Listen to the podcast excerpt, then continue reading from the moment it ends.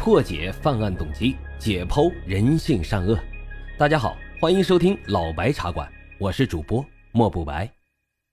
老白茶馆是我的首张原创播客专辑，希望大家多多的留言、点赞、订阅、打赏，也欢迎大家加入主播的新米团，来到我们白公馆。您的加入啊，就是对老白最大的支持。已经加团的小耳朵们，赶紧去私信老白，进入到我们的粉丝群中。并且领取啊，属于西米团的专属福利。好了，言归正传，我们开始讲今天的案子。今天呀，咱们来说一说上个世纪九十年代发生在长春的王维恶性连环杀人案。这恶魔王维呢，长着一副俊美的皮囊，被当地的人都称为美男子。在影视剧当中，我们经常会听到这么一句话，那就是。这个世界上不爱钱的人啊，真有；但不爱美的人，那是真没有。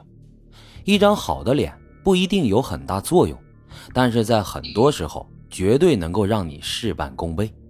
也因此，在整容这件事情上，很多人一直是趋之若鹜。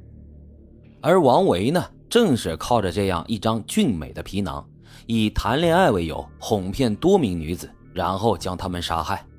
而其作案的手段以及处理尸体的方式，可以用惨不忍睹四个字来形容，以至于时至今日，这起案件也还是一起谈之色变的事件。那这个王维到底是个怎么样的人呢？他又是如何被抓获的？接下来，老白就带着大伙儿正式来聊一聊今天这个案子。一九九七年某一天夜里。一个蓬头垢面的女子急匆匆地推开了某个派出所的值班室，浑身无力地依靠在倚靠在门框上，然后断断续续地说：“我要报案。”值班民警看到这样一个女子，还是这么个形象，就很诧异地问：“你是谁呀？有什么案情？”报警的女人说：“我叫何喜春，我丈夫呢王维杀了人了，我不想再替他瞒下去了，他把女人骗到我们家。”已经杀了好几十个人了。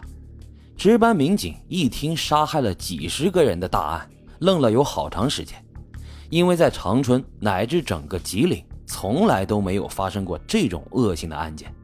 再一看这名报案的女子，浑身散发着浓烈的酒味，而且蓬头垢面，所以当时值班的人员以为她是喝多了说胡话呢，于是便安慰她说：“啊，行了，那你先回家吧，以后啊少喝点酒。”见值班人员不信，这女人又哀求地说：“这是真的，我没骗你们。我们家的炉子里现在还有很多没烧成灰的骨头呢，不信我带你们去看。”但是值班民警无论他说什么，就是不相信，因为这个事儿毕竟是前所未闻的。没办法，这何喜春就只能回去了。但是他并不敢回自己的家，而是回到了母亲的住处。并且他把整件事情都告知了母亲和他的姐姐。姐姐一听完后，又拨通了当地派出所的电话。派出所的民警说：“我们刚才啊已经传唤王维了。他说刚才是他小两口打架，媳妇呢跟他赌气来报的假案。我刚才也已经通知了所长，你们把何喜春带来派出所吧。”就这样，何喜春在家人的陪同下，又一次回到了派出所。随后。派出所所长领着四个民警跟着他走向了他的家。等到了王维家，王维呢马上打开了门，并且还对媳妇儿一顿的嘘寒问暖，俨然一副好丈夫的形象。所长一看王维这么疼媳妇儿，于是便松了口气，还打着哈哈说：“啊，王维啊，我们就先走了，以后啊别跟媳妇儿吵架了。”等到民警走后，何喜春吓得是一屁股瘫在了地上。她以为丈夫王维马上就会把她给杀了，但是不曾想，王维不仅没有当时杀了她，反而将她给扶了起来，然后对她说：“咱们啊去和平大路的房子一趟，那边的炉子里还有一些东西没有烧尽，我得去那边处理一下。”之后，他便跟着王维出了家门。何喜春呢，边走边寻思：“我已经报了案了，他是绝对不会放过我的。”这一次，他是不是要将我骗到那个家里，然后烧了我？想到这儿，何喜春开始做着伺机溜走的准备。当他们走到一个胡同的岔口时，她假装提鞋，与丈夫拉开了一小段距离，然后突然跑进了一个小胡同，躲在了胡同的山墙下面。